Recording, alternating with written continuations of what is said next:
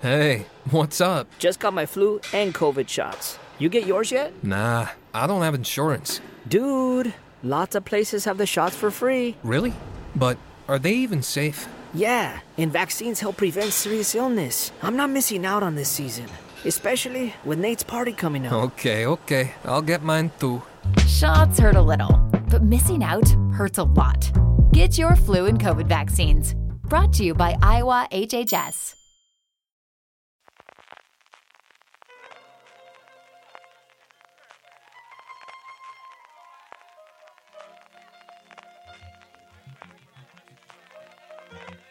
Estás escuchando Fuera de Series con CJ Navas.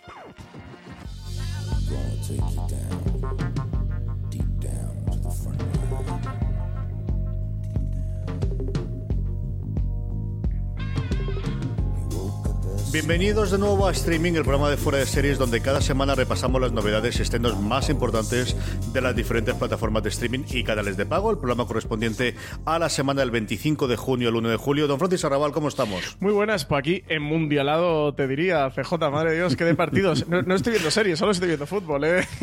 Este programa vengo aquí, vengo regular, ¿eh? Nos queda todavía nada, un par de, partiditos todavía de, la ronda preliminar, que, que nos la quieren cargar para el Mundial de dentro de ocho años, con lo que me gusta a mí esto de los grupos de cuatro.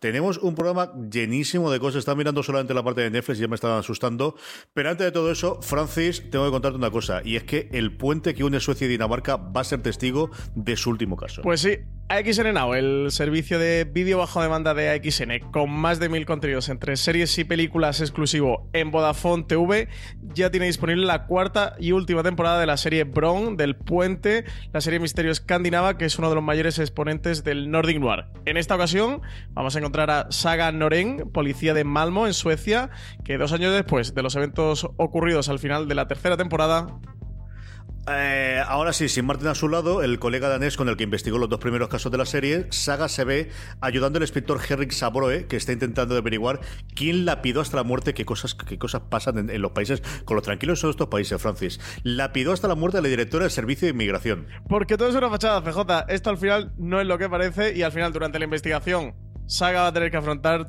todos los fantasmas de su pasado y la complicada relación que establece con Henrik y ya CJ. Así que la serie ya va terminando su fin. Ya termina cuarta temporada, cierre total de, de la mítica Bron el puente.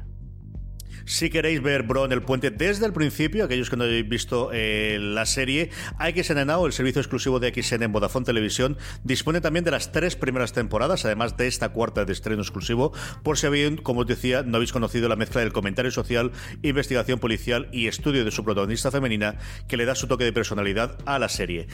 Francis, vamos ya con las noticias. Eh, empezamos con nominaciones a premios. Pues empezamos con nominaciones a premios. Ya están las nominaciones de los TCA, que es la Asociación de Críticos de Televisión de Estados Unidos, que entregan todos los años sus premios de final de la temporada a principios de agosto, más o menos. Eh, comentaros, grandes triunfadoras, pues tenemos a, The Americans, Atlanta y The Assassination of Gianni Versace, entre algunas de las series más nominadas. Eh, como actores, eh, también, también figuran en las, candi- en las principales candidaturas. Luego tenemos también a Killing Eve, que ha sido la novedad a la que los críticos han votado eh, más. Y aunque The Handmaid's Tale CJ continúa siendo la favorita para repetir sus victorias del año pasado, pues sí que le han salido fuertes competidoras. Sí, yo creo que Killing ha, ha cogido ese mando que el año pasado desde luego tuvo eh, de Handmaid's y luego sobre todo de Americans, que ha sido siempre una de las niñas mimadas de la crítica y que terminando este año no ha sorprendido a nadie la cantidad de, nominaciones. Lorena y yo hicimos una pequeña porra del último fuera de series. Eh, los TCA son unos premios curiosos porque, por ejemplo, de interpretación no distinguen entre hombres y mu- y mujeres, sino que tienen una categoría única de interpretación masculina y femenina. Y luego, aparte de mejor drama y mejor comedia, dan otro premio que es como eh, el mayor evento, serie del año, que es como ellos dan, que no tiene por qué ser la mejor serie, sino de alguna forma la que mayor run run ha hecho dentro de la crítica, que siempre es una categoría bastante curiosa y que siempre recuerda eh, el actual presidente de, de la Asociación de, de Críticos Americanos, Daniel Feinberg, que un año se lo dieron a Glee, con lo cual todo siempre es muy relativo. Todo es posible. Eh, eso se lo dieron a Glee. Sí, eh, como destacar algunas curiosidades de J, mejor miniserie que está Patrick Melrose, la miniserie de Showtime y Sky que llega a España 19 de septiembre, creo que es, eh, y que, por aquí todavía no hemos podido ver, que, se ha colado también Twin Peaks, que se ha colado la alias Grace, la otra serie que, adapta una novela de Margaret Atwood más allá de The Handmaid's Tale, que está de Assassination of Gianni Versace, eh, también por aquí metida, y algunas otras que no han llegado a España, como esta de mm, la de Hogwarts End del canal Stars, que, por aquí no hemos podido no hemos podido ver. Y en mejor nueva serie que está Glow, que está Counterpart, CJ, no han metido a Counterpart, que han metido también a Killing Eve, a The Marvelous Miss Maisel. Han metido a Midhunter, que, que me ha extrañado que se hayan acordado de Midhunter a estas alturas, ¿eh? Pensaba que ya nos iban a ir acordando de ella. Y han metido a Barry, que luego quiero hablarte de Barry, que, que ya por fin ha terminado la temporada. Barry le ha gustado mucho a la crítica americana, desde luego que sí. Y bueno, pues eh, nada, en cuestión de menos de un mes sabremos los, ganadores. Es una premios que se dan siempre en el tour de verano de, la TCA, cuando las cadenas americanas presentan las novedades a los críticos americanos en Los Ángeles, normalmente es en Pasadena donde realizan la reunión. Están en, verano, además son dos semanas y media encerrados en un hotel en, Los Ángeles contando todas las novedades y suele ser la semana en medio cuando se dan estos premios antes de cuando conozcamos eh, los premios no las nominaciones a los Emmy, pero sí los premios a los Emmy, que los tendremos en septiembre. Vamos con Amazon Prime Video, que esta semana, a falta de estrenos, tiene bastantes fichajes, alguno que yo sé que te hace mucha ilusión especialmente. Pues sí, hay uno, uno de, los, de los buenos, ¿eh? este, este de los buenos. Una buena noticia es que Amazon eh, va a adaptar el cómic de superhéroes Invencible, un cómic de Robert Kirkman, que es junto a The Walking Dead la otra gran creación. Y con esta ya serían tres, tres obras de cómics de Robert Kirkman que llegan a televisión. Teníamos The Walking Dead en AMC, también teníamos Outcast, también en AMC, y ahora llega Invencible. Lo que sí, este proyecto eh, se lo ha quedado Amazon Studios y es que recordemos que, Robert Kirkman firmó un, acuerdo con Amazon Studios para estar desarrollando proyectos desde dentro. El, el, propio Robert Kirkman va a ser productor ejecutivo de esta nueva, de esta nueva serie. Simon Rachopa, que está detrás de Teen Titans, va a ser el, el showrunner. Y por comentar un poquito de, de qué va este Invencible, este cómic, para quien no lo sepa, pues gira alrededor de Mark Grayson, que es un, un adolescente em, normal y corriente de instituto, un, un adolescente, podríamos llamar, común, con una pequeña diferencia CJ, y es que su padre es Omniman, que es uno de los superhéroes más poderosos que hay en la Tierra. Y este Mark Grayson, bueno, pues cuando cumpla 17 años va a empezar a desarrollar sus propios poderes y a trabajar también como superhéroe bajo la tutela de su padre. Es un cómic muy importante que empezó a editarse creo que sobre 2003, que precisamente este año ya ha terminado, tras 15 años en, en edición. La serie sí que va a tener 8 episodios de, de, una hora de duración y se ha confirmado que va a ser serie de animación. O sea, que esta no, va a ser de acción real, no va a ser con personajes de carne y hueso, sino que va a ir directamente a animación. Que creo que por el tono de Invencible, por el tipo de serie que es, bueno, recrear ese mundo que tiene el cómic de Robert Kirkman en Invencible sería muy difícil en acción real. Han decidido hacerlo dentro del mundo de animación para adultos. Sí, es el segundo cómic más longevo de todos los que ha tenido Kirkman, evidentemente después de, de, Walking Dead y como comentaba Francis, bueno, pues fue un pequeño evento el, hecho de que concluyese este pasado año con, el número 150, si no recuerdo mal, o el 200, es decir, recuerdo que era un número redondo, eso sí. Eh, de nombre propio a otro nombre propio, en este caso delante de la pantalla, es que John Malkovich va a ser el nuevo Hercules Poirot para una serie de la BBC y de Amazon en coproducción. Pues sí, eh, están preparando ambos una adaptación televisiva de la novela de Agatha Christie, El Misterio de la guía de ferrocarriles, cuyo título original es ABC Murders, eh, que es el mismo nombre que han tomado para esta serie. Va a ser una historia misterio protagonizada por el célebre detective Hercule Poirot, que en esta ocasión estará interpretado, como tú decías, CJ, por John Malkovich. en cuanto al reparto, lo van a completar Rupert Green, Andrew Bacon, Imon Farran, Tara Fitzgerald y Browning James. La serie está en manos de, la guionista Sarah Phelps, que, que, fue nominada al BAFTA y una serie, no sé por ti, CJ, pero por mí muy esperada, ¿eh? O sea, tener a un Hercule Poirot interpretado por John Malkovich, oye, y esto producido por Amazon y BBC, pinta la cosa que, que muy bien. Tengo curiosidad por ver si van a aprovechar esta serie para hacer algo similar a lo que hicieron con Sherlock, de, actualizar eh, las novelas clásicas en un caso de, en este caso de, Agatha Christie, o si por el contrario van a seguir haciendo, pues eso, con el, el por lo clásico. Esa es la parte que más, que más eh, curiosidad me da. A mí sí, yo soy un gran fanático de, las novelas, eh, tanto de, Conan Doyle como de, como de Agatha Christie en este caso, así que verla seguro, yo creo, en Malkovich simplemente por, por ver qué es lo que puede hacer con, con un personaje tan icónico como Poirot, desde luego acerca y sobre todo lo que te digo, yo creo que puede ser un puntazo si, si la adaptan al aquí y ojalá tenga tanto éxito como la ha tenido la adaptación moderna de Sherlock con, con Cumberbatch y con Freeman. Y por último, eh, y no por ello menos importante, segundo gran proyecto de A3 Media Studios, arrancaba muy fuerte con el Macadero para Movistar Plus y la segunda serie se la han vendido también a Amazon. Pequeñas coincidencias. Sí, segundo proyecto ya de A3 Media Studios de que hace casi un mesecito eh, hicieron la presentación en Sociedad esta pequeña coincidencia va a ser una comedia creada por Javier Vega, eh, Veiga, perdón, eh, que va a estrenar Amazon a nivel mundial. El anuncio se realizó durante, durante el marco del Conecta Ficción, un festival, bueno, un festival más que un festival es, un encuentro de, producción y de productores CJ que, que, se desarrolla en Santiago de Compostela, que además hemos tenido allí a nuestro Juan Galonce, está precisamente este año. Bueno, este año y el primero, ¿no? El año pasado también, también estuvo por el Conecta Ficción. Sí, al final, bueno, yo creo que, que está viendo que se va a ser de mayor también con esta afición. Ha crecido una barbaridad. Desde luego es un punto de, encuentro a día de hoy imprescindible de la industria iberoamericana, fundamentalmente. Juan nos contaba a ti y a mí la cantidad de gente de Sudamérica, especialmente que acudía allí. Y es primordialmente un punto de encuentro entre compradores y vendedores, entre creativos y productoras y agentes de distribución, pero es cierto que este año, por ejemplo, ha habido ya más presentaciones, ha habido ya convocatoria de prensa y de medios. Yo creo que el año que viene es una de estas fechas que nos tenemos que apuntar en la agenda para, acercarnos, porque yo creo que cada vez va, va a crecer eh, como un festival paralelo, algo parecido a lo que está haciendo Sitges desde el otro punto de vista, ¿no? Nace inicialmente como un festival para el público y luego empieza a tener toda la parte de la industria detrás, y aquí yo creo que nació desde luego el primer año como un lugar de industria que cada vez va a tener más ese, eh, bueno, marchamos de, al mismo tiempo también presentamos cosas y nos abrimos a la prensa.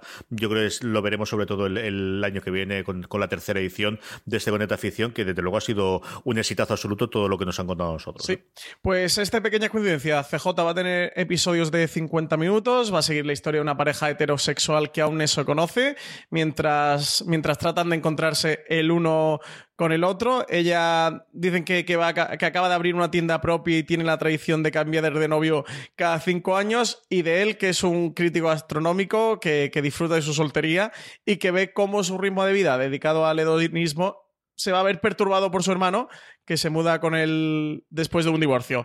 Eh, los canales de A3 Media después de pasar por Amazon, sí que van a poder estrenarla eh, posteriormente en abierto, así que, la podrá disfrutar tanto quien tenga Amazon en primera instancia como en segunda instancia acceso a cualquier canal de, de A3 Media Studios.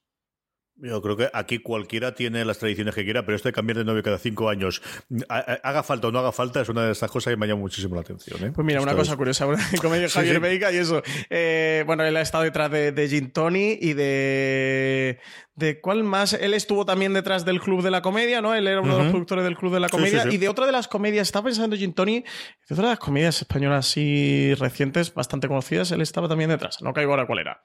Pero bueno, uno de los creadores de comedia que, que hace este proyecto dentro de Media Studios para Amazon. HBO España, tenemos alguna cosita de estreno de nuevas y luego, sobre todo, dos finales. Un final que ha ocurrido esta semana y otro final porque Francis ha acabado Barry, que nos comentará dentro de nada. Tenemos ya la parrilla de estrenos de HBO España para este mes de eh, julio, ¿no, Francis? Pues sí, eh, ya han anunciado sus series de julio. CJ, alguna la conocíamos, como el 9 de julio que llega este Heridas Abiertas, este Sharp Objects, la, la miniserie dirigida por Jean-Marc Jean el director de Big Little Lies, eh, con guion basado en una novela de Gillian Flynn, la, autora de Gone Girl, de Perdida, de, esa otra novela que también en este caso fue llevada al cine por Debbie Fincher, como, a Amy Adams como la gran protagonista de la serie junto a Patricia Clarkson, pero también han confirmado la fecha de, otro, de otras series como Heathers, que, va a estrenar los primeros episodios el miércoles 11 de julio y la segunda tanda de episodios el miércoles 18. Eh, también van a estrenar la tercera temporada de Que llega el domingo 1 de julio, esta serie de vampiros de, Guillermo del Toro y Carlton Hughes. También segunda temporada de Snowfall. Para el viernes 20 de julio, Tenemos ahí a nuestro Perimencheta en esta, en esta serie sobre el tráfico de drogas en las series de Los Ángeles y la de Señor Ávila, cuarta temporada que estrenan el 30 de julio, una, una serie de HBO Latinoamérica. Esta semana en concreto, como os decía Francis, tenemos yo creo el gran estreno que es la tercera temporada de Preacher, que se ha estrenado este 25 de junio. Y luego para aquella gente que se quedó en su momento sin poder verla, eh, porque no tuvo una distribución especialmente eh, amplia aquí en España, de Strain, que yo creo que es una serie que al principio se tomaba demasiado en serio hasta que vio que realmente cómo funcionaba era como una serie pulp, que estrenó su tercera y última temporada el 1 de julio este domingo. Y Westworld que se nos ha acabado, Francis. Qué penica, ¿eh? ¿Has visto ya el último episodio, no, CJ? Eh, eh, No, lle- no, llevo, llevo toda la semana tenido- esperando este momento. ¿Has visto el último episodio? No me digas que no. No, porque como bien sabes, cuando estamos grabando, una de las razones por las que no estamos grabando eh, a finales de semana, sino a primeros, porque tenía un viaje que hacer eh, a primeros de semana y tengo muchas ganas de verlo en la pantalla grande y no pensaba ver esto ni en el iPad ni en el teléfono. Así Oye, que pero- pero- hoy, entre hoy y mañana, que yo creo que tendré tiempo para poder ver en la pantalla grande, lo veré. Pero cuéntanos dónde has estado. No pase así de soslayo como si hubiera sido ahí en No, autobús a la ahora luego esquina. llegaremos, luego lo llegamos. vale, si lo Yo vas a lo contar luego, vale. No, lo cuento ahora, lo cuento ahora y ya está. Pues he estado invitado por la gente de Sundance TV que tuvieron la presentación de su programación en Bilbao y nos invitaron a un grupo de periodistas para acudir allí, hacernos la presentación y luego acudir al, de alguna forma al punto culminante de el festival que tienen ellos de, de corto, mejor dicho, el concurso de cortos que tiene Sundance TV con la proyección y luego una charla que realizan todos los años en el Guggenheim. El lunes el Guggenheim es el día que el, eh, que el museo está cerrado. Tuvimos el placer de hacer una visita rápida, privada, que nos organizó la gente de Sundance y luego, sobre todo, acudir a una masterclass en la que eh, un poquito de lo humano y de lo divino eh, eh, Alex eh, de la Iglesia, que estuvo realmente espectacular. El audio lo tenemos, yo creo que lo colgaremos en el canal de podcast a lo largo de esta semana o a primeros de la semana que viene y la verdad es que fue, pues, desde aquí, un, de verdad, dar las gracias a la gente de Sundance TV porque nos trataron de miedo como suele ser norma habitual de la casa y me permitieron volver a Bilbao, que es una de mis ciudades preferidas de siempre y a la que hacía lo tonto, lo tonto, casi 20 años que no iba y ya iba, ya iba estando bien. Vamos, de hecho, cuando fui estaba el otro San Mamés y el Guggenheim estaba construyéndose y ahora tenía el Guggenheim al lado y pude visitar al San Mamés y mandar una foto a mi querido hermano y a don Carlos que me llamaron de todo, como tú puedes imaginarte. ahí, ahí, dándole donde duele a los de la Real. Oye, ¿y la comida qué tal? Eh, muy bien, pero es que es imposible comer mal. Eh, te diría todo. lo- En Bilbao es imposible, sí, pero es que en en España es muy complicado comer mal. Comimos muy bien, muy, muy, muy bien, y bebimos muy bien también, y, y paseamos muy bien. Y esta mañana, cuando estamos grabando, yo me levanto a las 7 de la mañana para ponerla, ayudar a poner las calles de Bilbao, que alguna fuerza, aunque seamos del extranjero, les hacen falta. Yo creo que estuvo muy bien, ya está muy bien. Muy ¿Y bien, Alex te ha dado recuerdos? ¿Algún comentario? ¿Algo te- sobre streaming?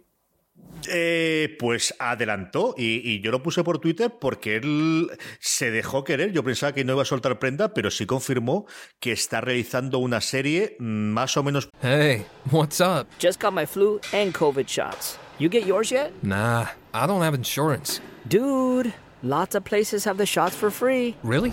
But are they even safe? Yeah, and vaccines help prevent serious illness. I'm not missing out on this season, especially with Nate's party coming up. Okay, okay. I'll get mine too. Shots hurt a little, but missing out hurts a lot. Get your flu and COVID vaccines. Brought to you by Iowa HHS. Mid American Energy would like to turn this down, down to net zero. We mean net zero greenhouse gas emissions, not your playlist or podcast. Reaching net zero by 2050 is just another way we're obsessively, relentlessly at your service. Puedes intuir por dónde pueden ir los tiros, teniendo en cuenta que también está el presidente de Movistar Plus en la mesa redonda eh, en la charla, pero que tenía proyectado una serie de terror que esperaba estrenar, grabar, de hecho, el año que viene. Así que una de las grandes dudas que era qué leche hacía Alex de la Iglesia, que no estaba haciendo una serie, pues él mismo la reveló y tampoco, al principio se tiró para atrás, dijo no comen, pero la siguiente pregunta que le hicieron ya estaba soltando prendas. Ya Así estaba que creo, ¿no? creo, creo que tiene muchas ganas de hablar del proyecto, ¿eh? tenía muchas ganas de hablar del proyecto y yo desde luego no había oído nada oficial. Al final te llegan rumores porque piensas que, bueno, empiezas a hacer el listado de todos los directores españoles y dices, te falta tal Alex de la Iglesia haciendo una serie y, y sí, sí, vamos, de que está grabado, Francis, que lo tengo grabado, que, que, que nuestros oyentes lo podrán oír dentro de no demasiado tiempo, el como él decía que, que tiene un proyecto de serie que espera poder grabarla en el 2019.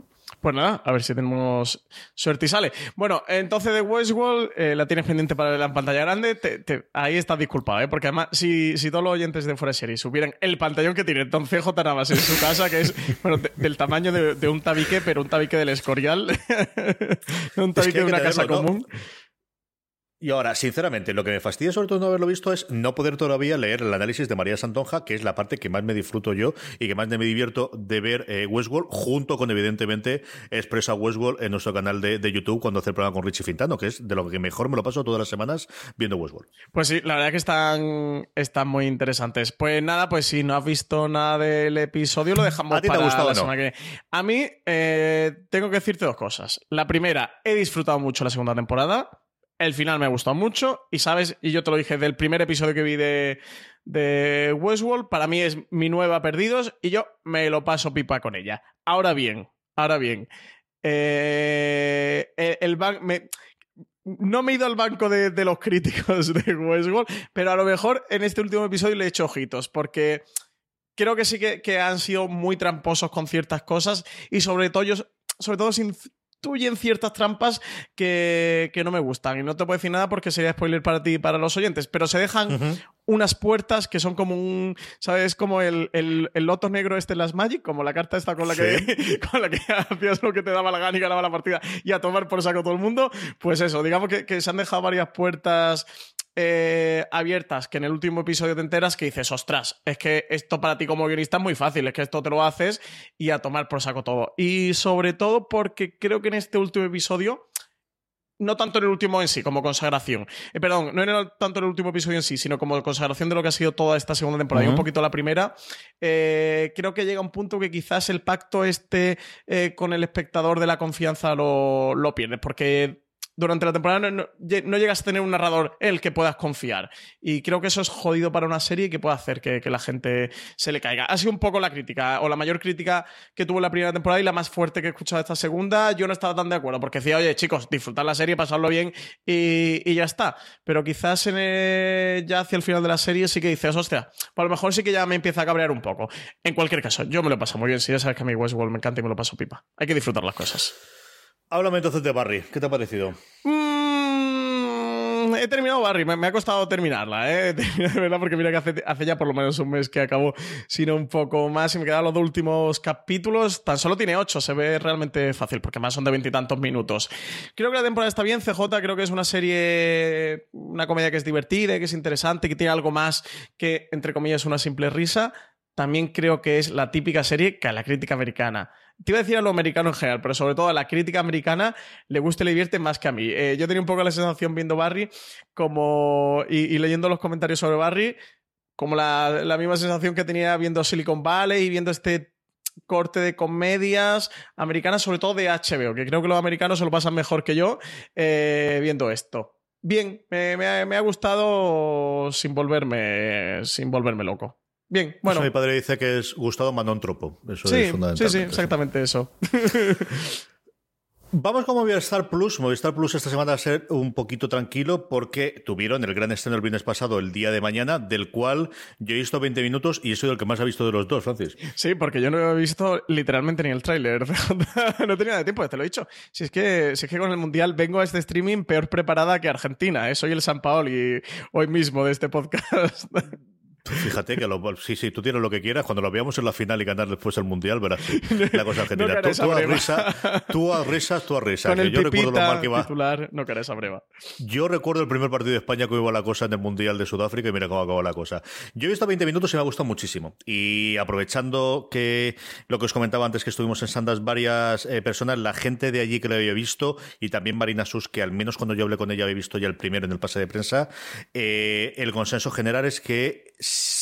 seguramente la mejor serie de todas las que habéis tenido Movistar, hasta ahora, Movistar Plus hasta ahora. Esa es la sensación de que le ha gustado mucho, sin duda es la mejor serie que hay. Yo tengo mucha curiosidad por verla, me parece que los primeros 20 minutos me han sorprendido, que es una cosa que no esperaba que me sorprendiese tanto al principio, más una serie que, tenía la premisa muy clara cuando me la comentaban. A mí me ha gustado mucho lo poquito que he visto y como os digo, os emplazo al programa de la semana que viene, que yo creo que podremos hablar un poquito todos, porque además tampoco son tantos episodios y podremos hablar un poquito de- del gran estreno de este, de este mes de Movistar Plus. Y no sé si gran estreno, pero lo que tenemos es una cantidad de cosas de Netflix. Ataros los machos, coger la libreta, pausar el programa. eh, tenéis siempre las referencias en fuera donde ponemos todas las notas. Además, ahora también ponemos todo en, en el propio eh, podcast como nota del programa porque aquí va todo el chorreón de Netflix con paciencia y con una calma. Francis, vamos empezando por Secret City el 26 de junio. Nada, esto voy a ir rapidito, ¿eh? porque si hoy no salimos de J, lo metemos en barrena. Eh, Secret City, eh, una miniserie eh, australiana, es un thriller de intrigas políticas que ya está disponible en Netflix, que tiene como, como gran atractivo a una Anna Torf como protagonista y CJ yo desde luego, no sé tú, pero yo esta sí que me voy a acercar. Es una miniserie, son solo seis episodios, serie australiana, Anna Torf, thriller político, pues oye, pinta todo bien para, para verla. Sí, tenéis la crítica de Marina además, que es la que ha acabado de convencerme. ¿Para cuándo la veré? No lo sé. El que yo creo que es para... eh, hay tres estrenos este viernes, pero yo creo que creo que más ganas tenemos de ver desde luego la redacción de Fuera de Series, que es Paquita Salas, que llega a su segunda temporada de cinco episodios tan solo el viernes 29 de junio. Cinco episodios y todos los cameos eh, de celebrities españoles del mundo que podrían caber. De hecho, me llevo una grata alegría, CJ, con el segundo tráiler que han publicado, que sale por ahí Ignatius en lo que parece un cameito, un pequeñito papel. O sea que yo ya contentísimo con Paquita Salas. Hemos visto tú y yo tres episodios, tenemos la crítica embargada, así que no podemos abrir la boca en este podcast hasta porque el, el embargo se levanta el jueves y este programa eh, va a salir eh, antes, así que nada, no podemos comentar nada de Paquita Salas. Pero bueno, eh, Kiss Me First también se estrena 29 de junio, primera temporada. Una serie de, de Channel 4 que en Gran Bretaña ha tenido críticas desiguales, yo creo que bastante más positivas que negativas, pero hay un poquito de todo. Es una serie de tan solo seis episodios con una protagonista eh, femenina, un, un personaje que dicen que es bastante solitario y adicto a, a los videojuegos en el mundo online de Agora y que se encuentra mm, eh, con una chica así un tanto fiestera que tiene un oscuro secreto y a partir de ahí se va a desarrollar toda la trama. Desde luego, pinta interesante. Y es de los estrenos así británicos del último mes es más interesante que se habían por ahora descolgados en nuestro país. El que en todo el resto de los países donde está Netflix es el gran estreno del viernes es Glow, que llega a su segunda temporada, y Francis ha visto ya los cuatro primeros episodios. Sí, yo he visto los cuatro primeros episodios de Glow y bueno, creo que también, como siempre, sigue, sigue con el conflicto clásico entre Zoya de Destroya y, y Liberty Bell, ¿no? Era, era el, el personaje, personaje, sí. antagonista. Y, y nada, tenemos ahí por ahí nuestro Marmaron con, con su bigote y haciendo ese papel tan divertido que, que hace siempre. Y tiene unos cuantos conflictos interesantes. En el. Quiero recordar que era el tercer. No, no estoy seguro si es el tercero o el cuarto, que es un episodio que me ha gustado mucho. Creo que Glow tan divertida e interesante como, como lo fue en su primera temporada. A quien le gustó la primera temporada le va a seguir gustando, a quien no le gustó la segunda temporada, pues es más de lo mismo, así que, no hace falta que se acerque a ella. Y luego, eh, sábado y domingo, tenemos estreno de dos temporadas que se emitieron ya en su lugar de origen. Zoo llega a su tercera temporada el 30 de junio y El Bosque, eh, la primera temporada el 1 de julio. Pues sí, y luego también tenemos el 1 de julio, CJ, American Horror Story, Roanoke, que, que llega a, a Netflix para todos los que la estuvieran esperando. Que a mí me pareció una serie maravillosa. A mí me encantó esa temporada de American Horror Story. Yo le tengo muchísimas ganas, ¿eh? Le tengo muchas ganas, que no la he visto. A ver si me- aprovecho y me pongo A mí me gustó muchísimo, muchísimo, de verdad, posiblemente mi favorita. Eh, luego, eh, nuevas series. Tenemos la nota de prensa que nos ha llegado con las nuevas series de julio. Hay un porrón que iremos declarándola cuando corresponda. ¿Qué es lo que más te ha llamado la atención o cuáles son las dos o tres cosas que podemos destacar para que la gente si, si se vaya apuntando ya de cara al mes que viene? Pues hay dos cositas muy interesantes. CJ, la primera para el 3 de julio, que es una serie que se titula Good Girls. Eh, creo que aquí en España Netflix le va a poner Chicas Buenas. Es una comedia de la NBC con Cristina Hendricks, eh, Reta y, y Mae Whitman sobre una historia de tres mujeres que decidirán atracar junto a un supermercado para recuperar el poder y salir de la ruina financiera en la que están metidas. Una serie que promete que va a tener muchísimo humor negro y algo de drama. Y desde luego que sí que, me llama la atención. La otra es eh, Juegos Sacred Games, el viernes 6 de julio, que es la primera serie india de Netflix. Y bueno, desde luego tiene este puntito atractivo, exótico y será un thriller policial ambientado en Bombay. Y no se vayan todavía porque aún hay más. Creíais que habíamos acabado con Netflix, no, ni mucho menos. Tenemos, como no, la serie nueva, los nuevos fichajes. Y en este caso es Tony Colette y Merrick Weaver las que van a protagonizar el nuevo. Ellos dicen que miniserie, no hay Cristo que se crea esto, como ya sabemos, Netflix. Unbelievable.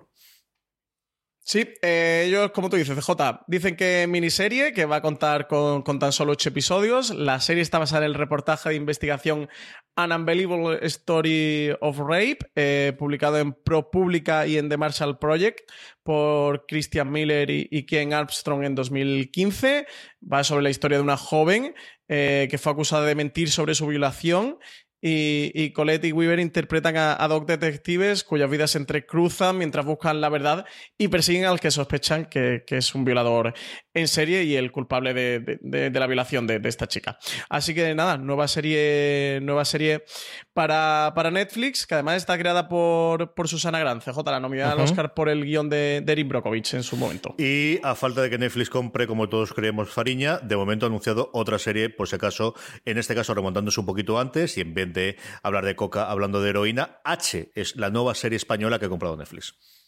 Sí, la de Fariña sí que está confirmada, ¿eh? que llega a Netflix. Lo que pasa es que todavía no han dado la fecha, pero hubo, pusieron por ahí un tweet, creo uh -huh. que no sé si era la cuenta oficial de Fariña o por ahí, decían que, que llegaría a Netflix. Todavía no sabemos cuándo, pero llegará. Muchas dudas eh, sobre eso no tenemos... teníamos tampoco, ¿eh?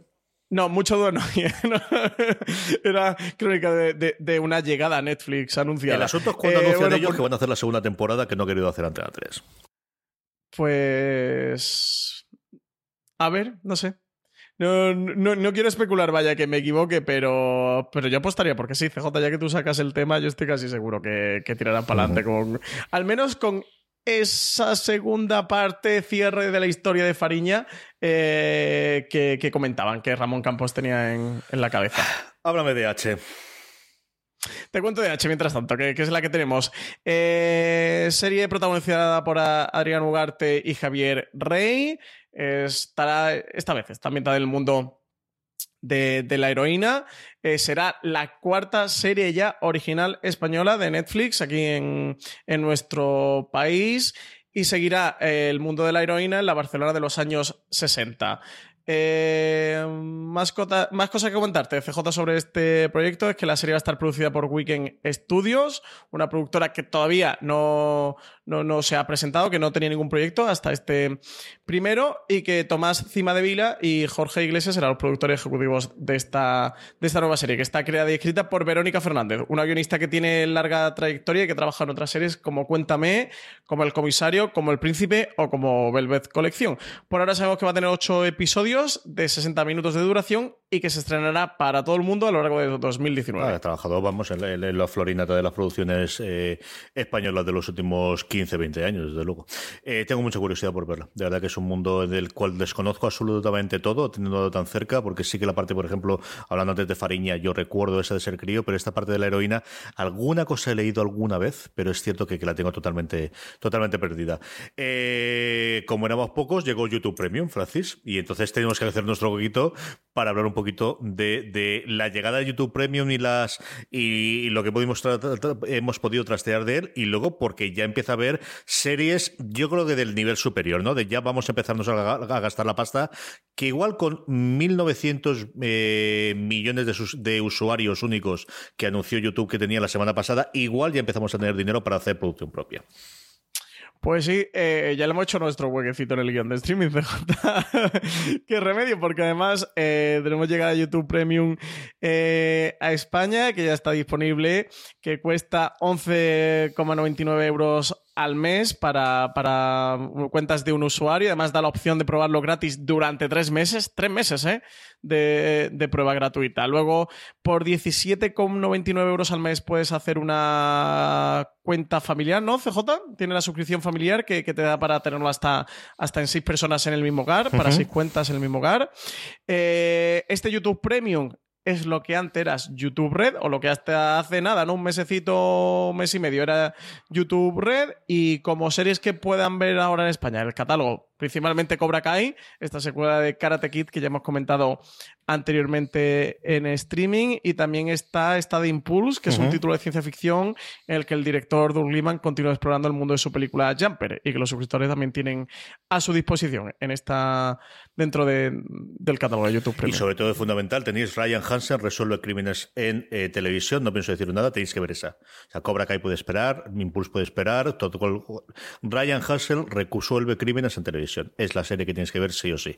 Además, en cinco minutos veréis si vuestra serie o no. Yo me moría de risa de los cinco minutos y comprendo que hay gente que no le gusta absolutamente nada el tono que tiene la serie, que es un tono de autoparodia y de, reírse la televisión propia y sobre todo los procedimentales brutal. Un YouTube Premium que eh, trae eh, series propias, que es lo que aquí hablaremos, junto con el resto de los servicios. Fundamentalmente, lo primero que te va a llamar es no tienes anuncios en YouTube, la posibilidad de descargar eh, vídeos para poder ver, bueno, pues al, al modo de Netflix cuando no tienes conexión Wi-Fi y en tercer lugar la posibilidad de poder reproducir eh, el vídeo o la música en su caso teniendo la pantalla apagada o simplemente en formato audio eh, sin necesidad de tener eh, visto. Lleva además la suscripción, una suscripción gratuita a un nuevo servicio que se llama YouTube Music, que es un equivalente para que nos entendamos a Spotify, yo creo bastante más limitadito porque he podido trastear.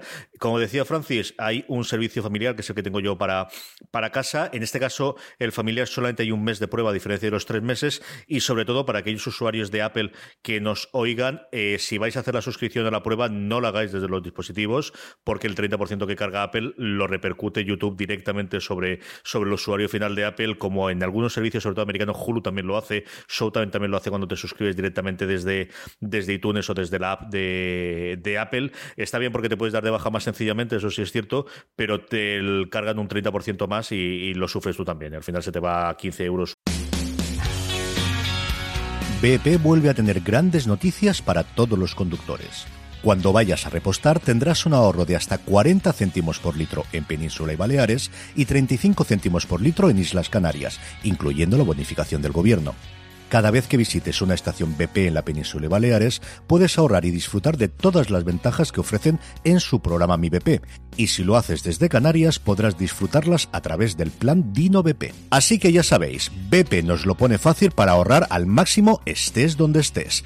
Hazte con su tarjeta en sus estaciones de servicio y si quieres consultar más información, puedes hacerlo en mibp.es y plandinobp.es.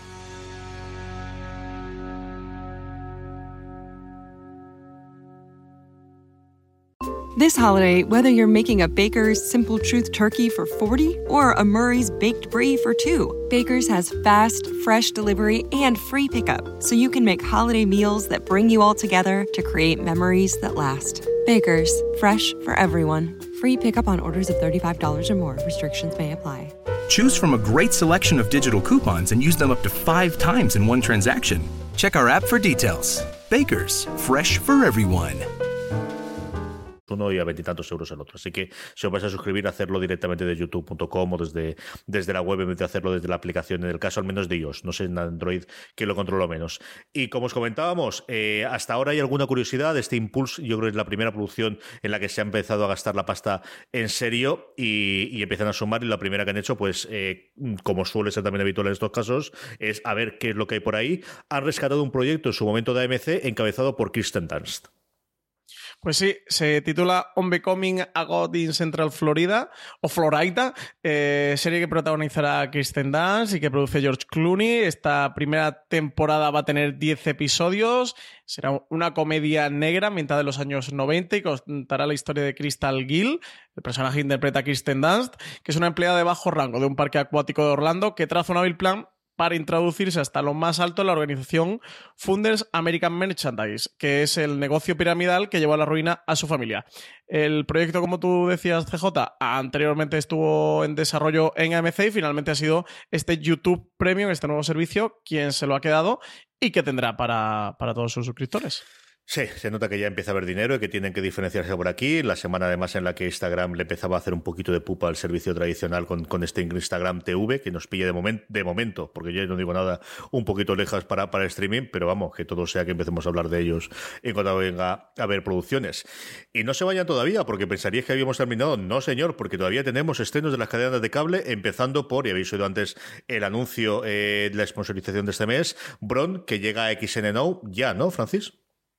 Pues sí, ya está disponible en XN Now. Es eh, un servicio que tienen exclusiva en Vodafone TV, es decir, para los clientes de Vodafone TV podéis encontrar este nuevo servicio, este XN Now, que tiene, tiene, la cuarta temporada del puente. También podéis encontrar las tres temporadas anteriores si os queréis poner al día con la serie, si no habéis visto nada o apetece revisionarla antes de llegar a la cuarta, donde también tenéis las otras series de que AXN ha ido emitiendo en su canal en lineal en los últimos tiempos, como The Good Doctor, SWAT, eh, The Brave, bueno, pues todo lo que habéis podido ver en AXN y Zombie, etcétera, etcétera, está en, nuevo, en este nuevo XN Now. Y CJ, cuarta temporada del Puente de Bron, que se estrena última temporada ya de la serie, para todos los oyentes eh, fan de la serie, que, que han preguntado por ahí si sabíamos algo de la quinta temporada o algo. Nada, nada.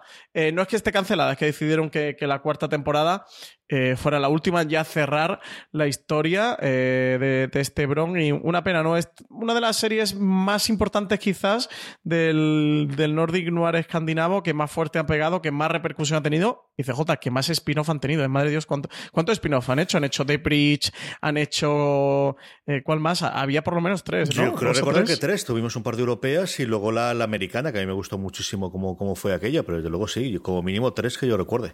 Em, por otro lado, hablaba antes de, cómo me he ido a Bilbao a que Sanders nos contase las novedades y la primera de las series que ha eh, cooptado, que vamos a tener de, aquí hasta finales de año, eh, se estrena este 1 de julio y es Kim Kong. Pues sí, una King Kong que estrena Sanders, que es una sátira política sobre un absurdo régimen asiático. Son tres episodios de esta comedia francesa que mezcla partes iguales, política, humor y actualidad, así como grandes dosis, dicen, de, la más alocada eh, propaganda. En, en esta miniserie, durante la serie, se, ve, se va a contar la historia de un cineasta que es secuestrado por una dictadura cuyo líder con un parecido similar a Kim Jong-un, le va a obligar a realizar una adaptación de King Kong para glorificar su régimen. Y CJ, me da mucha pena estar hablando de esta serie porque me han pasado esta tarde de Sundance, me han pasado los tres episodios, eh, que son solo tres episodios. Eh, la serie tenía muchísimas ganas de verla y no me ha dado tiempo a verla para grabar el stream, porque la verdad, eh, no sé qué tal va a estar, pero el argumento desde luego me parece delirante. Esto de un Kim Jong-un, un pseudo Kim Jong-un que, que, secuestra a un cineasta para que le haga una película de King Kong para, para glorificar al régimen dictatorial que tiene, oye, pues sinceramente, chapo, me parece genial. Por último, la semana pasada eh, hablamos de cómo se habían estrenado los dos primeros episodios del Misterio de Hanging Rock. ¿Qué te ha parecido, Francis? Pues me ha gustado mucho. Eh. Solo he podido ver por ahora dos, que nosotros sí que tenemos la temporada completa, porque grabaremos el, review de la serie con spoilers. Eh, creo que necesito la perspectiva de los seis. para poder valorarla con, con mayor afinación, porque los dos primeros episodios te van introduciendo la serie, te van contando poquito a poco lo que está ocurriendo, eh, te meten en el misterio. El primer episodio va a ser el episodio de introducción ¿no? a, cómo es esa escuela de para damas, ¿no? para, aristócratas que tiene la señorita Applejar, esta, este personaje que interpreta Natalie Dormer pero hay un mundo oscuro detrás y, unos hilos que se tejen que, sí que se van sobre todo abriendo en el segundo episodio, pero creo que, es por donde tirará la serie, el tercero, el cuarto, el quinto, el sexto. En cualquier lugar, eh, a nivel visual me ha parecido una pasada y a nivel de banda sonora creo que tiene una grandísima producción. Los vestidos son espectaculares y, me parece una serie muy interesante. Esta creo que de las que hay que ver en este 2018. La producción es, lo comentábamos eh, Marina, Lorena y yo en el último fuera de serie, la producción es espectacular, Dormer está que se sale, pero hay mucha gente también del resto del elenco, tanto las jóvenes como alguna de las maestras que se salen. Yo creo que sí que es una cierto lo que ha tenido Cosmo de estrenar dos episodios, tanto en el lineal el pasado domingo como el hecho de que se puedan ver ya en vídeo en demás los dos primeros, porque creo que solo con el primero sí que es una serie que yo creo que te quedaría muy parada, sobre todo porque el cierre del primero te lo han contado en, simplemente en las letras que te aparece al principio, ¿no? De desaparecen personas y, y ese es como concluye al principio y yo creo que sí que el segundo episodio es el, punto, el detonante de, bueno, eh, también es cierto que es un tipo de serie que me gusta, estos tipos de series de todo el mundo es con un secreto, todo el mundo es más de lo que realmente hace, lo que comentábamos antes, muy tono Agatha Christie también para ese, entorno. Y a mí la verdad es que me gustó bastante. Yo he visto cuatro episodios ya y sin ser, eh, como te digo, eh, más que lo que promete, que es otra de las cosas que también tengo que, que, que agradecerle a la serie y una serie que de principio me tenía conquistado por Dormer, que es alguien a la, que vería cualquier cosa que hiciese. Yo creo que creo que también cuesta entrar un poquito en, la estética. El primer primer episodio me costó algunos de los cambios que tenía, eh, los giros y la parte de es un sueño, no deja de ser un sueño. Yo creo que a partir del segundo o yo me relajé y dije, bueno, pues este es el tono de la serie y lo acepto a partir de aquí, o sobre todo el desarrollo del resto de los personajes a mí me, convenció bastante. Yo creo que sí que es una serie para ver al menos los dos primeros episodios, a ver si restas en el resto y, y que al final solamente tienes seis también, Francis. Sí, sí, sí. Me- que la serie juega con un tono lisérgico y de enseñación. eh, recuerda mucho a David Lynch y a Twin Peaks eh, por momentos en el que no estamos tan, tan, tan acostumbrados a ver en general y, y en televisión concretamente. Entonces sí, sí que sí que puede chocar. Yo creo que precisamente ahí también reside uno de sus principales atractivos, ¿eh? Y que a la serie la hacen visualmente tan potente y que le permite a los directores jugar un poco eh, con ella y no quedarse en el simple relato. Lo que tú decías, CJ, es verdad que eso, el primer episodio es que al final lo que cuentan lo sabes. Es más un episodio de, oye, estás aquí, conoces a los personajes, eh, que sepas de qué va cada uno y te, te vamos a poner en situación, que conozcas los nombres, que conozcas de dónde vienen y de qué coge un poquito cada uno. Y a partir de ahí te vamos a soltar al segundo episodio, que es de don- donde, de verdad nace este el misterio de, Hanging Rock, porque el- en el primero pasa lo que ya sabemos, que es que hay un grupo de, de chicas que, que en una excursión, en un picnic a Hanging Rock, eh, desaparecen. Así que, CJ, seguiremos cuando. A ver si para la semana que viene podemos ver la temporada completa y comentamos un poquito más. Y en cualquier caso, hablaremos de, de la temporada completa en, en review en un par de semanitas. Eso es, concluimos como siempre nuestro repaso a todas las noticias con de todas estas, ¿cuál es nuestra recomendación, Francis? Pues CJ, yo me voy a quedar con Glow, con la segunda temporada de Glow de Netflix. Eh, me quedaría con otra, pero es que te la dejo a ti porque me apetecía mucho que, que- fuera tu recomendación, no te voy a engañar, porque sabía que la ibas a poner tú. Yo tenía dos. Una es, hombre, si me permitís coger YouTube Premium, yo creo que, como os he dicho antes, Ryan Hansen resuelve crímenes en, en televisión. Tiene un handicap y es que solamente la podéis ver en inglés. Yo creo que incluso no hay subtítulos en español, pero si podéis verla en inglés con subtítulos y os defendéis, tenéis que verla. Y luego, desde luego, el gran estreno, el que tenemos, desde luego, toda la redacción de Fuera de Serie, muchísimas ganas de hablar de ellas, Paquita Salas. ¿no? Eh, si os gustó la primera temporada, la segunda es y mejor, con más presupuesto. ¿no? Y, y- y creo que tiene momentos sencillamente gloriosos en los tres episodios que yo he podido ver, porque Marina sí que ha podido ver la temporada entera, pero tú y yo hemos visto los tres primeros y aún así a mí me ha parecido que tiene momentos realmente sublimes. Pues sí, eh, que, no podemos contar Nada, nada. nada, nada, no nada.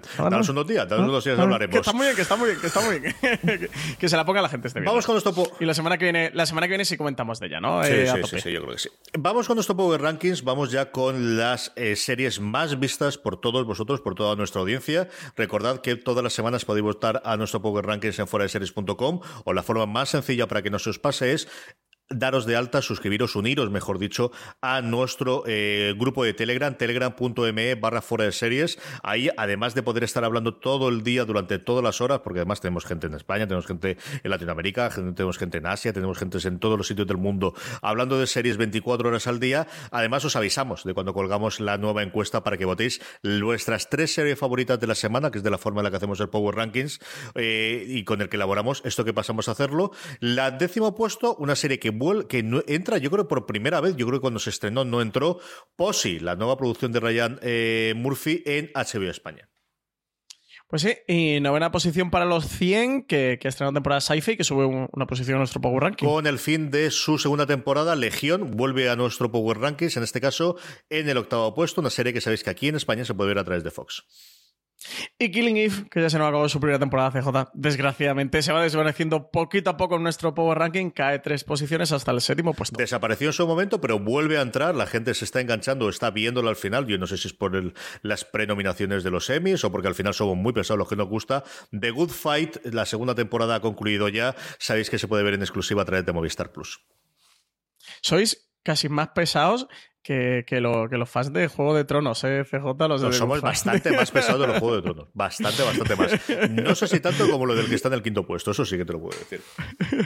Eh, quinto puesto, sí, otros fans pesados. Los de Sense8, que, que sube dos posiciones. con hasta con el último episodio están metiendo Sense8 en el Power Ranking. PJ, hasta con el último episodio ya. Y si- Ulti- bueno, último, último. Último por ahora. Último hasta que dentro de dos años los Wachowski digan que hacen el último del penúltimo del, del antepenúltimo episodio de Sense8. Pero por ahora es el último y se supone que la serie, ahora sí que sí está cerrada. En el cuarto puesto, a un peldaño solamente del podium, en un podium que yo creo que se moverá dentro de nada por las series que ahora, veréis. Billions, su tercera temporada está en Movistar Plus. Yo he oído hablar maravillas de esa tercera temporada. Es una serie en la que yo me quedé en mitad de la segunda por estas cosas raras que me ocurren de vez en cuando, porque es una serie que a mí me divierto muchísimo con ella.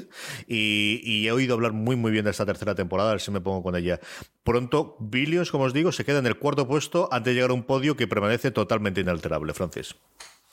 Pues sí, tercer puesto para The Americans de Fox Life, que se acabó ya hace un par de semanas y sigue manteniéndose ¿eh? de Americans. Ahí los fans siguen resistiendo. Sí, se unen a ella. En segundo puesto, ya hay que empezar a decir el cuento de la criada, porque con el estreno en Antena 3, eh, hasta HBO ha empezado a, tener la traducción eh, que tuvo en su momento la novela de Atwood. El cuento de la criada de Handmaid's Tale, como digo, en el puesto número 2 del Power Rankings. Y el primer puesto CJ para Westworld, que ya antes comentamos, que ha acabado esta semana con su décimo episodio. Veremos a ver si se mantiene alguna semana más o no en el Power Ranking. Que mucha gente me ha dicho, oye, estoy esperando a que acabe la segunda temporada, avísame que, que, estoy esperando a que acabe para verla. Así que a, a ver si se mantiene o no se mantiene. Vamos con las preguntas de los oyentes, pero antes permitidme que dé las gracias a nuestro patrocinador, a Bron, el puente en XN, y es que el puente que une a Suecia y Dinamarca va a ser testigo de su último caso. Pues sí, AXN Now, el servicio de vídeo bajo demanda de XN con más de mil contenidos entre series y películas exclusivo en Vodafone TV, ya tiene disponible la cuarta y última temporada de Bron el Puente, la serie Misterio Escandinava, que es uno de los mayores exponentes del Nordic Noir. En esta ocasión encontramos a Saga Noren, policía de Malmo, Suecia, dos años después de los eventos ocurridos al final de la tercera temporada. Saga se ve ahora ayudando al inspector Henrik Sabrow, que está intentando averiguar quién la pidió hasta su muerte a la directora del Servicio de Inmigración. Durante la investigación, Saga va a tener que afrontar todos los fantasmas de su pasado y la complicada relación que se establece con Henrik, porque eh, si no se complica la vida, esto no es una serie de Nordic Noir, claro, esto, esto es lo que ocurre.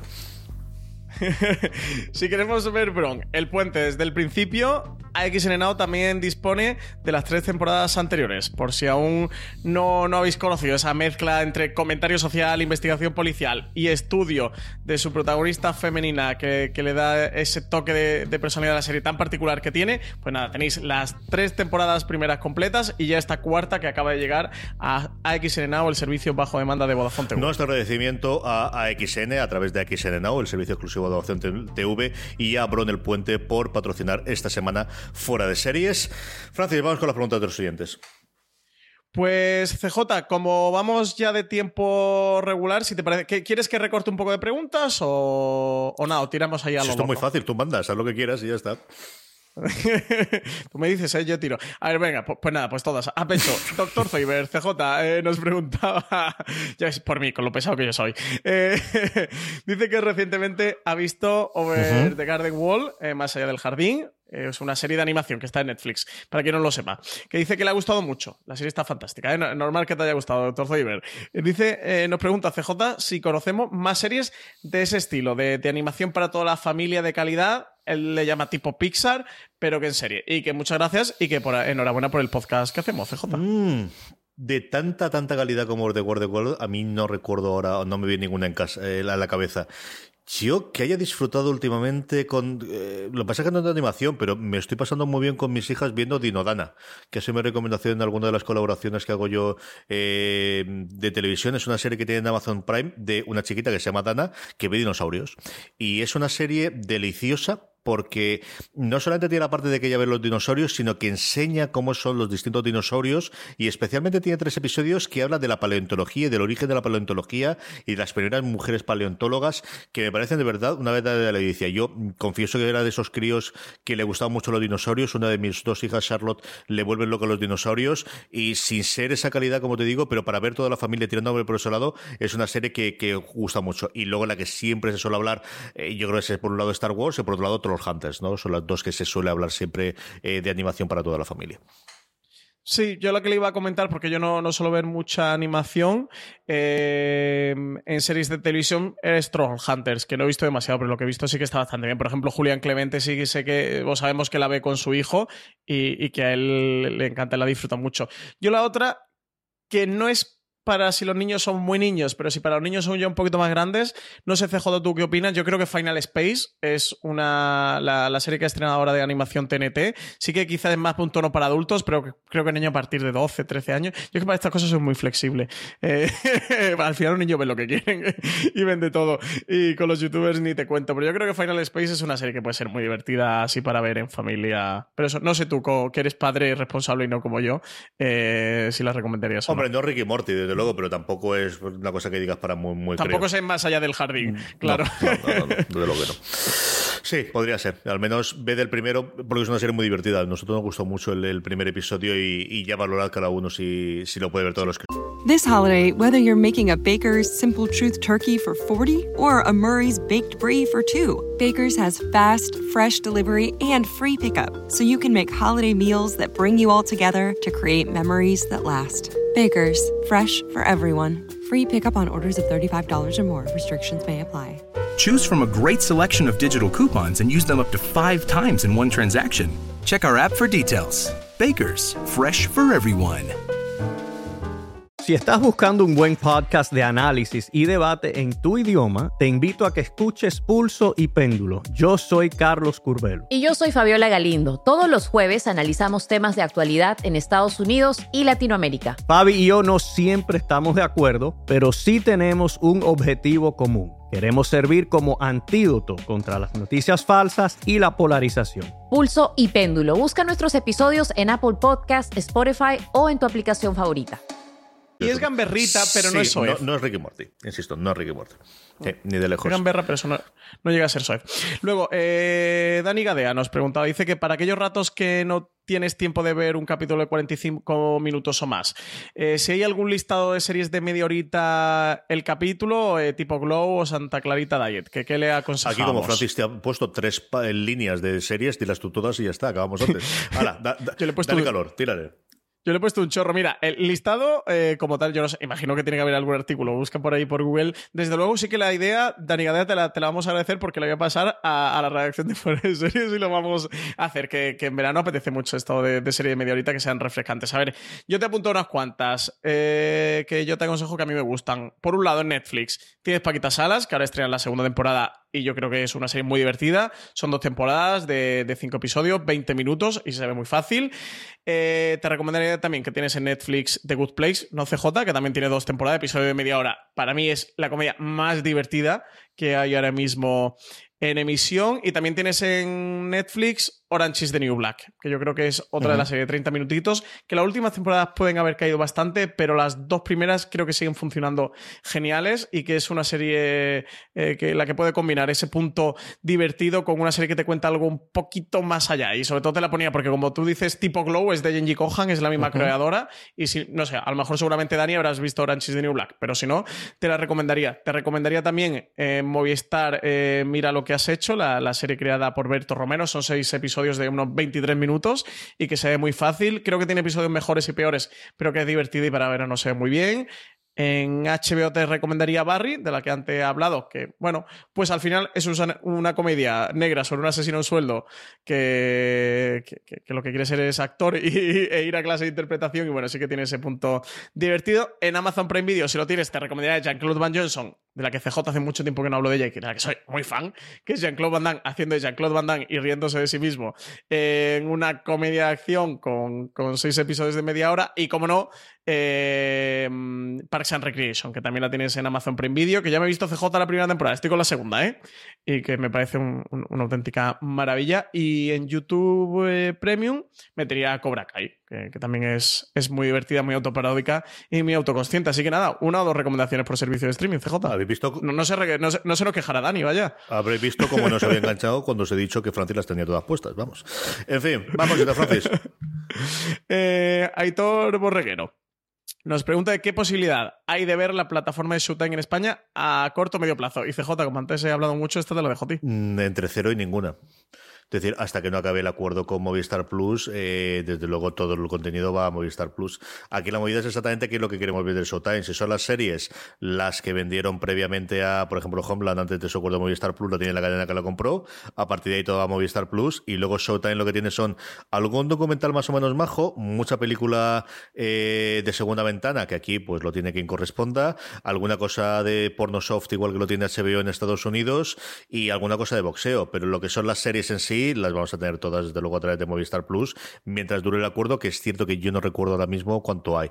Si la evolución va a que los canales se puedan, podamos tener, sea, por aquellas metiéndose en camisa 12 varas, eh, tengamos eh, algo similar a lo que tiene Amazon en Estados Unidos con los canales, que parece que Apple también vaya, que para que nos entendamos es que te puedas suscribir a través del servicio de Apple, a través del servicio de Amazon a un segundo canal, como puede ser Showtime, puede ser un HBO, puede ser uno minoritario, pues, pues Shudder, por ejemplo, que es una cosa que tiene AMC de terror allí, o, o yo que sé, eh, cualquiera de los que hay, hay varias, por ejemplo, de series británicas especializadas, ¿no? Breakbox, por ejemplo, es uno de ellos. Eso a lo mejor puede ser que tengamos derechos internacionales, pero desde luego aquí con el acuerdo que tiene con Movistar Plus, de momento toda serie nueva va a ir ahí. Pues sí, pues sí, nada, totalmente, nada más que añadir. Eh, CJ Liena Foods.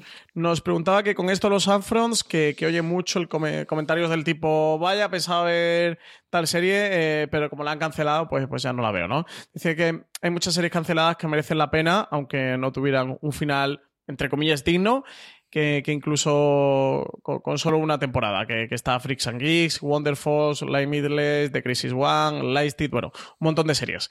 Eh, ¿que, ¿Qué cancelación fugaz eh, recordamos con más dolorosa o, que podríamos recomendar? Y de las que ha dicho ella hay varias. Wonderful yo creo que es una maravilla de, primera temporada. El Listed me divertí muchísimo con ella. Limitless me gustó muchísimo, es de lo mejor que he visto en los últimos años en abierto. Yo recuerdo la que más nos dolió en su momento cuando hacíamos el programa entre eh, Jorge Don Carlos y un servidor era Journeyman, que es una. Se quedó con una primera temporada muy, muy decente, pero se quedó. Y más reciente, Awake. Eh, yo creo que es otra de las series que a mí también me dolió mucho, porque veías que poquito a poco iban cogiendo el ritmo y podía funcionar mucho mejor. Sí. No, yo lo primero que decirle que, oye, lo de la gente lo, he comentado alguna vez en streaming. De, oye, han cancelado tal serie, ya no la veo. O me estoy esperando a ver si la cancelan, porque si la cancelan no la veo. es como, hostias, si te, apetece ver la serie, míratela, da igual que la cancelen o no. Así que animar a la gente que, que fuera de que, de que sea una serie cancelada o no. Que además CJ, como hoy día ya no cancelan series, ¿verdad? Ya como inhumanos dejan que, que, mueran lentamente eh, de inanición. Pues oye, que, que veáis la serie si si os pica la curiosidad o si os la recomienda, que hay muy buenas series que, que, han cancelado. Yo me quedo con dos que creo que son muy tradicionales. Aquí arriesgo poco, tiro freno mano, que son Roma, que cancelaron con una segunda temporada HBO porque la serie costaba el pastizal que en aquel momento ni HBO ni nadie se podía gastar, no eran estos tiempos, y es que se gastaban pues prácticamente lo, que se han venido gastando hoy día con Juego de Tronos, y, imaginaos la diferencia y la repercusión de una serie a otra. Y la otra es Deadwood, que, también se, cargaron, le echaron la guillotina, y yo creo que, que esta dolió mucho, y todavía siguen ahí con los intentos de la película de Deadwood, CJ llevamos ya cuánto, cinco intentos, diez intentos, quince intentos de película de Deadwood para por fin darle un final a la, a la serie y sigue ahí. Y la verdad es que fue un poco triste lo que ocurrió con Deadwood y, bueno, igual que con Roma. En cualquier caso, me dolieron mucho esas dos cancelaciones de J. Mucho, Roma queda mucho más cerrado, eso sí es cierto. Deadwood sí que, vamos, eh, tenía totalmente convencido de que iban a hacer más, más temporadas y ahí queda esa película que, como decía Francis, llevamos cinco años rumoreando que, que, se va a hacer y yo en esto soy como Marina. Cuando veamos el rodaje no lo creeremos. Va, cositas. Iñaki Master, CJ nos pregunta qué opinión nos merece la adquisición de AT&T de, Time Warner y, que Concast esté por ahí esperando a Fox, que también está Disney metida de por medio, que, ahora hace poquito ha, pujado la, oferta, ha dicho, oye, más cemento, venga, vámonos, que, no hay suficiente. Y, que cómo creemos que puede afectar todos estos cambios al mundo seriéfilo. Pues muchísimo, evidentemente tenemos un, momento de... Eh, de conjunción y tenemos un momento sobre todo de, unión y de consolidación de, grandes bloques porque sea verdad o no, eh, todo el mundo está decidido que el contenido es el rey y que la única forma de hacer frente al futuro es tener contenido en exclusiva y, eso hace que allí donde haya contenido, y es el caso de Time Warner, es el caso de esta puja a dos mandos, que se, a dos bandas, mejor dicho, que se está haciendo entre Disney y Comcast para Fox, con una derivada europea que es el tema de Sky, eh, curioso también, es que Fox compró y tal, es una cosa apasionante porque al final nos va a marcar, es una cosa que nos va a tener muy entretenidos a nivel de industria y es una cosa que además tenemos que hablar bastante fuera de serie. Vamos a hablar de ella seguro en algún eh, gran angular cuando tengamos tiempo y es una cosa, y así aprovecho ya para ir comentándolo, todavía no tenemos eh, las entradas, pero lo voy dando. Pedro Aznar y un servidor, si no pasa nada, hablaremos el día 18 de julio en el ámbito cultural del corte inglés de Elche sobre el estado eh, a nivel empresarial, a nivel industrial del audiovisual y la posible entrada de Apple. No más que la posible entrada, no. El posible efecto de la entrada que sabemos que va a ocurrir eh, en Apple eh, dentro de nada. Y estaremos, como os digo, el día 18 de julio. estar pendientes de las redes sociales de fuera de series, porque cuando tengamos, nos digan desde el corte inglés y sobre todo desde la gente que nos ha invitado, que es el Festival de Series de, de Cortos, mejor dicho, el Festival de Cortos de, Elche a hacer esta charla, eh, donde podéis conseguir las entradas, porque el aforo es la entrada es gratuita, pero el aforo sí que es limitado al ámbito cultural y el primero que coja las entradas podrá entrar, como os digo, el 18 de julio para irnos a Pedro Andar, el, editor jefe de Apple Esfera, con el que sabéis que alguno de vosotros que hago una cosa más, un programa sobre tecnología y sobre, sobre Apple, sobre eh, la situación del audiovisual y cuál eh, puede ser el efecto de la entrada de Apple. Pues eh, CJ, más preguntas. Eh, Pedro Núñez nos decía que qué es lo que se sabe de la emisión de la última temporada de Juego de Tronos, que, para cuándo la, podemos esperar. Pues HBO querría la pasado mañana, pero estas cosas llevan su tiempo y, todo apunta a que primavera del año que viene, ¿no? Sí, sabemos, eh, la confirmación oficial es que va a ser en 2019. No sabemos el trimestre, no han dicho si será para el primero, para el segundo, si serán a verano, si serán a abril como fue al principio, si serán a septiembre, no sabemos nada. Aquí lo que tú dices, CJ, que ellos querrán... Bueno, no, sé yo si tienen tanta huella de estrenarla porque eh, tengo un poco la no la teoría, eh, pero sí que evidentemente el tiempo de producción que les, que les suponía era el que era, y lo hemos visto con la segunda temporada de Westworld y todo el tiempo que, han tardado, pero mm, imagino que les viene muy bien que esté lo suficientemente separada de los spin-off como para dar un poquito de tregua y darle también a Westworld que respire sola eh, y no tenga la sombra de Juego de Tronos pero el suficiente como el suficiente, o que sea lo suficientemente corto como para que la gente tampoco no se olvide de Juego de Tronos y no se olvide el fenómeno ni se olvide lo que es. Es decir, que los spin-off deben de estrenarse a entre 12 y 24 meses, ¿no? Desde que acabe esta temporada, esta octava temporada de Juego de Tronos. Así que, que yo creo que no le ha venido tan mal llevársela a 2019. Ahí ya lo que no sé es si jugarán eh, entre primavera y verano. Yo no creo que se la llevaran a septiembre, pero podría ocurrir y seguramente eso, entre quizás entre abril y julio, ¿no, CJ? Yo creo. ¿Está por ahí apuesta? Yo creo que va el último día que pueden estrenarla, pero que entre dentro de la nominación de los semis del 2019 y que eso les sirva como plataforma de lanzamiento. Yo no creo que se la puedan, que la estrenen más tarde que luego me, igual me equivoco y luego igual eh, la postproducción lleva mucho más tiempo, pero yo creo que si ellos son capaces, como cada vez estamos viendo más que ocurre, ¿no? que los, los estrenos se pegan justo para que poder tener eh, la nominación ese año en los semi, emitiéndola un par de meses antes de las nominaciones, yo creo que esa será la fecha perfecta para, para poder emitirla. Porque además... Que eso sería más o menos en torno al 1 de julio. Depende de cómo las fechas, pero desde luego es marzo-abril, no mucho más. Eh, tiene que tener emitida, es cierto que la temporada tiene que tener emitida para poder entrar en los semi la mitad de la temporada, lo cual te deja mucho más margen, por ejemplo, que, este año el cuento de la criada, que eran 10 episodios o similar. Si nos vamos a los cinco últimos, tienen que tener los tres emitidos, si es en estas fechas. Mayo sería, yo creo que lo último, sin saber, sin tener las fechas ahora de cabeza ni saber exactamente el 2019, pero yo creo que podrían estrenar en mayo. Vale. Eh, más preguntas, CJ. Nos preguntaba Mike Portnoy por la. nos decía, mejor serie de comedia. No sé si se refiere de todos los tiempos o actualmente. Si es para mí, para Recreation. Si es para otros, pues ahora Francis nos contesta. Como siempre. Eh, Francis para esto como mi padre. Es decir, le pregunta mejor serie de comedia y tiene cinco. Pues a ver, yo es que como no, sabía si se refería de todos los tiempos o, que estén ahora en emisión y pueda haber series que se estén emitiendo. A ver, yo, para mí, eh, preferidas. No digo mejor serie de comedia porque no he visto todas las comedias. Eh, de hecho, veo bastante poquitas y a mí que me hayan gustado mucho y que ya estén acabadas, pues soy súper fan de Friends y de, cómo conocí a vuestra madre. Son dos series con las que me crié en mi casi infancia, adolescencia y, las llevo en el corazón y, he echado muy buenos ratos con ello y la he visto, no sé, hay episodios que he visto cinco, seis, ocho veces y, las dos la he visto un par de veces o tres completas. Que se estén emitiendo hoy día, yo me quedaría con The Good Place y con, con Paquitas Salas me lo paso muy bien y ahora se estrena la segunda temporada, así que sin duda también la, la recomendaría. Bajos a Francis. Eh, nos preguntaba CJ, Lucía VSS, decía, hola chicos, ¿habéis visto The Star Case?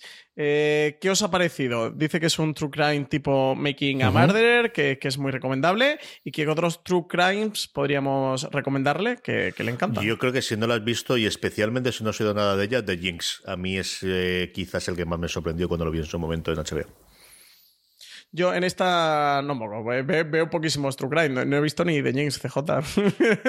no he visto de Starcade, no he visto Making a no, no he visto nada. He visto eh, nada, poquita cosa. He visto cosas así sueltas a retales porque no soy muy fan del género. Así que nada, yo en esta no voto. Para que, para que vea CJ, yo compenso. Sí que al final compenso. Las la que entran por las que Y salen. luego, si te ha gustado The Starcade, yo vería de 100 Blue Line. Yo la vi hace muchísimo tiempo, no sé qué tal ha envejecido, pero fue la primera, desde luego, como serie documental y de, de- de esa referencia hasta el punto, bueno, pues de, de cambiar el, el- signo de, de aquello que cuentan en, en la investigación. La delgada línea azul de 100 Blue Line, yo creo que es la otra. No sé cómo de fácil será encontrarla aquí o si alguien la tiene en streaming, segurísimo que está en DVD. Es la otra que buscaría. Y The Jinx, desde luego, en HBO. Especialmente, como os digo, si no has oído nada de ella, mm, ocúltate, no leas absolutamente nada, ponte a ver los seis episodios. Es una cosa brutal, sencillamente brutal. Pues nada, CJ, con esto ya acabamos las preguntas de los oyentes de esta semana, que hemos- como una semana más hemos recibido un montonazo de preguntas. ¿eh? Muchísimas gracias a todos los oyentes que nos han mandado su pregunta a través del- de, la encuesta del Power Rankings que publicamos cada jueves en foreseries.com. Y alguna más que nos queda por ahí la guardaremos por la semana que viene. Eh, agradecemos de nuevo a, a Now y a Bron el puente eh, patrocinar este programa de fuera de series streaming. Sabéis que streaming lo tenemos toda la semana, lo normal es los lunes, pero esta por circunstancias hemos tenido que grabar posteriormente y la vas a poder oír después en nuestro canal de podcast al que os podéis suscribir, sí, en iTunes, eh, Apple Podcast, ya en esta cosa que ha hecho nueva Google de podcast, está mejorando poco a poco y la gran novedad es que también nos podemos oír ya en Spotify, Francis.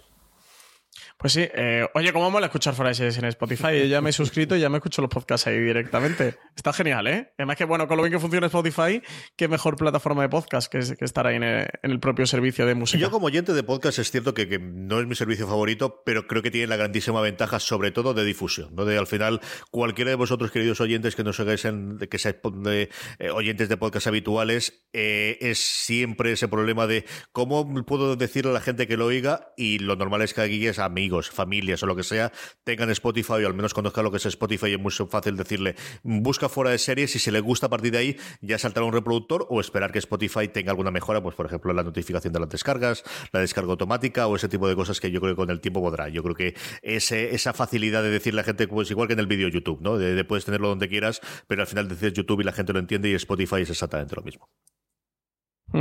Pues sí, sí, sí, desde luego es muy cómodo y muy, muy agradable escuchar ahí los podcasts. Así que nada, que recomendar a todos los oyentes que se pasen por Spotify y prueben a ver qué tal, si les gusta. Que lo tenéis en Apple Podcast, lo tenéis en Google Podcast, nos tenéis en Spotify, nos tenéis evidentemente en iVoox, nos tenéis en todos los reproductores. Estamos haciendo el esfuerzo de poner también los capítulos, porque ahora el nuevo sistema operativo de Apple iOS 12 que saldrá en septiembre, pero que ya tiene una beta pública, también permite reproducir capítulos y de esa forma, bueno, pues si por ejemplo no estáis eh, suscritos a una plataforma, poder saltar, lo que yo creo es una cosa muy útil y a mí como oyente de podcast es una cosa que, que siempre me gusta. Francis, la semana que viene más y mejor.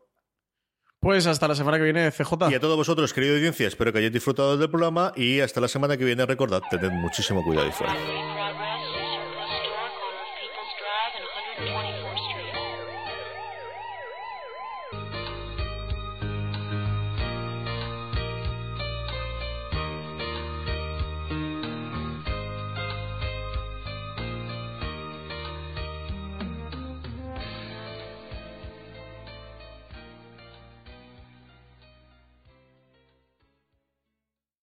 This holiday, whether you're making a Baker's Simple Truth turkey for 40 or a Murray's Baked Brie for two, Baker's has fast, fresh delivery and free pickup, so you can make holiday meals that bring you all together to create memories that last. Baker's, fresh for everyone. Free pickup on orders of $35 or more. Restrictions may apply. Choose from a great selection of digital coupons and use them up to five times in one transaction. Check our app for details. Bakers, fresh for everyone.